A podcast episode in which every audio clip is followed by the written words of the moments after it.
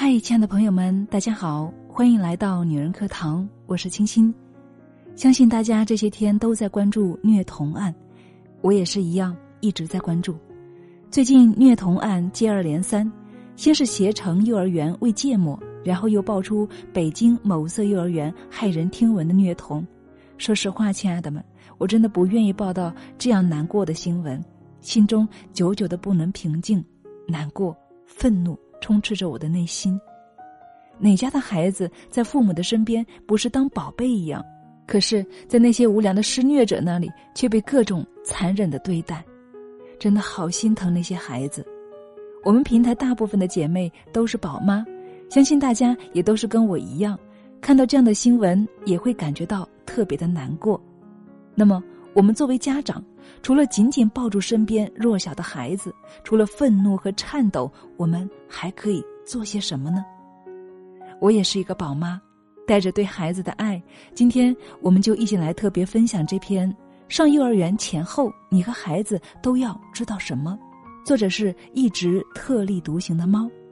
接下来，让我们一起来分享学习。从孩子的眼睛里，我看到了曾经无助与害怕的自己。其实我们家老大还没有到上幼儿园的年纪，但是在家里面天天淘气的很，弄得家里鸡飞狗跳。家里还有一个刚刚一岁的老二，因此想着，不然早一点把他送到幼儿园去好了。简单的看了一下周围的幼儿园，选了一家自己认为很好、很照顾小朋友的幼儿园。带孩子一起去参观，在带小朋友去幼儿园的路上，自己心里面很是舍不得。朝夕相处了两年多了，就这样像上班一样，每天都要离开自己了，有一点难过。因为幼儿园是混龄的，最小的孩子也三岁多了，大的有五岁。面对一些陌生的、都比自己活跃、比较高大的小朋友。就算妈妈在身边，孩子的眼睛里依然是写满了孤独和害怕的。那一刻，我把自己幻想成他，来到了一个陌生的地方，很多不认识的人，但他们都已经成为了好朋友，只有自己谁都不认识。这一切太像小时候频繁转学的我自己了，每一次都强迫自己主动认识大家。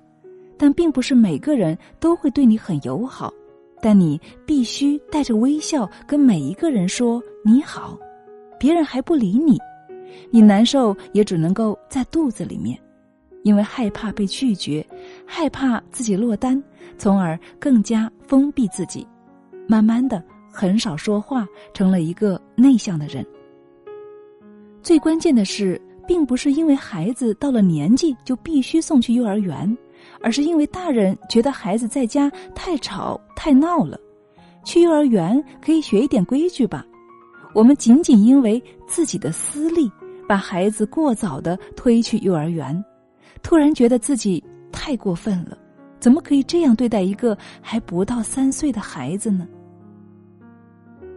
幼儿园的老师特别耐心，特别好，我们很满意，要求带的小被子、褥子、衣服、书包。都准备好了，但是最后，我放弃了。我还是坚持让他满了三岁再去幼儿园。再吵再闹，也就剩下几个月可以朝夕相处了。三岁开始，他就要从幼儿园走向自己的小社会了。他百分之百的时间就不再都属于我了，就差这么几个月，我着什么急呢？没有做好准备，宁可不要去上幼儿园。一个个著名的幼儿园都不断发生虐童事件，让人心寒的同时，也让我们自己思考：如何能够让孩子免于伤害，以及受到伤害第一时间能够说出来呢？虽然说还是决定过几个月到三岁再去幼儿园，但是在这段时间，我还是制定了一些简单的计划。在儿子正式去幼儿园之前，全家和孩子都要开始做准备，而不是到了三岁那一天突然的把他推进幼儿园里。不是所有的孩子都能够顺利入园，更不是所有的孩子都能够在幼儿园里面过得开开心心的。就像虐童案里的家长们，没有人会相信自己亲手把孩子送给了恶魔。听不懂也要不断反复强调的性教育。美国有一个七分钟的幼儿性教育短片，每天我都会带孩子看一部分，然后讲解给他听。虽然他好像听不懂，但是不断的重复，他会记住一些内容。比如，我会告诉他，别人不能够脱你的裤子，不能碰你的小屁股。结果这几天我拍一下他，他都会跳开。虽然把我也屏蔽了，但是说明他还是懂了一些。第二。谁欺负你了？你告诉妈妈，妈妈帮你去打架。孩子一岁半的时候，有一次在小区门口的坡道上上去下来的练走路，有个七八岁的小孩故意挡在他面前，儿子往哪走他就挡在哪儿。我看了有十分钟，小女孩乐此不疲，而她的妈妈奶奶就在不远处坐着，分明也看见了。我走过去，二话没说，站在他面前跟他说：“你干什么呢？”小女孩看了一眼，转身跑回她妈妈那边了。可能我长得凶，准备好了一肚子吵架的话，对方家长看都没看我一眼。我从来不说，爸爸妈妈是你最好的朋友，因为孩子有一天会发现，他还会有社会上更多的好朋友。朋友这种词力度太弱了，那些被虐待的孩子回家不敢说出来，因为他们觉得老师比爸妈更厉害。我从来跟他说。谁欺负你了？你告诉妈妈，妈妈帮你去打。说到做到，要让孩子看到，他受到欺负的时候，你真的可以帮他。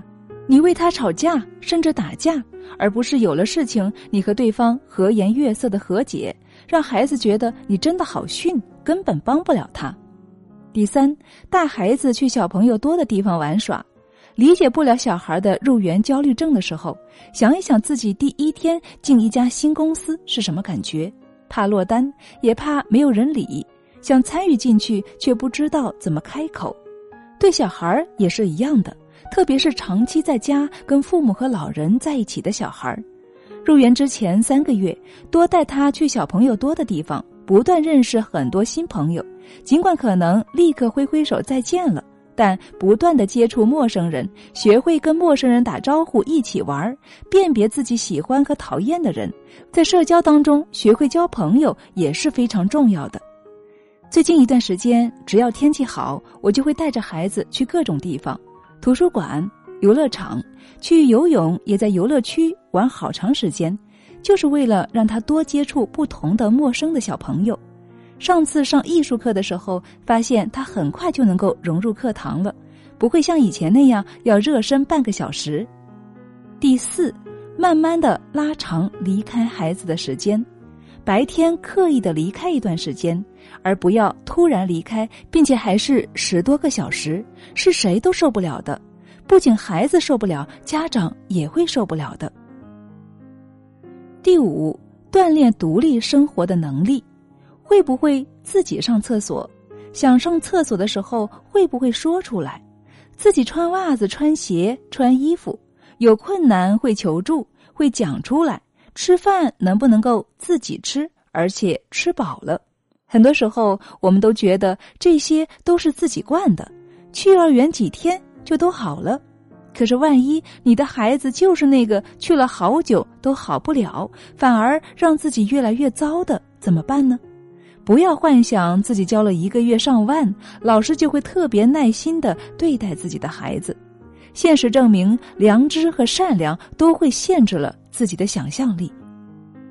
第六，能够表达清楚自己的意思，因为儿子是双语启蒙，开口说话比普通孩子要晚。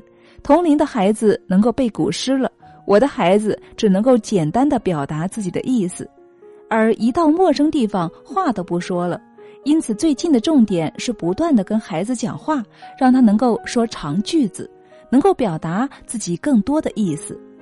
如果孩子还不能够很好的表达，或者有些孩子是早产，以至于到三岁身体发育明显偏小，可以选择晚一年上幼儿园。幼儿园不是义务教育，也并不是非上不可。话说不清楚，发育滞后，在集体环境中确实容易被忽略掉，这跟你交了多少钱是没有关系的。第七，带孩子去不同幼儿园参观体验，选幼儿园不仅要自己去，也要带着孩子去，不要根据自己的爱好帮孩子选了一个他可能并不喜欢的幼儿园，不一定要选最贵的。在孩子很小的时候，学英语、学数学、学唐诗宋词都是次要的，关键是健康、开心、安全、喜欢进入社会，不害怕交朋友，培养乐观开朗的性格最为重要。第八，如果孩子不喜欢，要问清楚原因，而不是仅仅觉得是瞎胡闹。我小的时候上兴趣班，因为没有穿舞蹈服，别的小朋友都有。所以不想去上课，每次上课都很被动，看着表等下课。这种情绪持续了一年多，我才有了自己的舞蹈服，但已经不想学了。新的舞蹈服穿了三四次便放起来了。而我学了那么多年的舞蹈，别人都考上了舞蹈学院，我除了会劈叉，什么成绩都没有。每个孩子学不好、不想去，都是有原因的。只是看你有没有重视，有没有耐心，让孩子说出来。第九，重视孩子说的每一句话。小孩子不会说谎，要重视孩子说的每一句话。如果觉得孩子说不清楚，可以问一问同班的其他家长和小孩儿。很多的虐童案中，孩子刚开始回家说一两句话，家长并没有放在心上，总觉得自己交了很多钱，选择了自己最信任的幼儿园就不会有错，结果一错就错了一整年。好了，亲爱的朋友们，文章分享完了。朋友圈里面接连不断的爆出虐童的事件，如果说吃芥末让人觉得令人发指。那这次的方式让人绝望到发抖，不敢相信光天化日之下还有这样的事情发生。同事群里面有一个妈妈说，以为自己混得还不错，结果连自己的孩子都保护不了。所有大城市熬夜到天亮，在小城市不甘平庸的你我他熬白了头发，以为能够给自己孩子全世界最好的，结果却把他们亲手送到了最危险的地方去。这样的结果让人连抗争的力气都没有，只留下深深的不寒而栗和无语凝噎，让人不敢相信。亲爱的朋友们，愿我们所有的人拼命努力，能够保护好我们自己的孩子，平安健康的长大。这里是女人课堂，我是清新，愿我们可以共同学习，共同成长。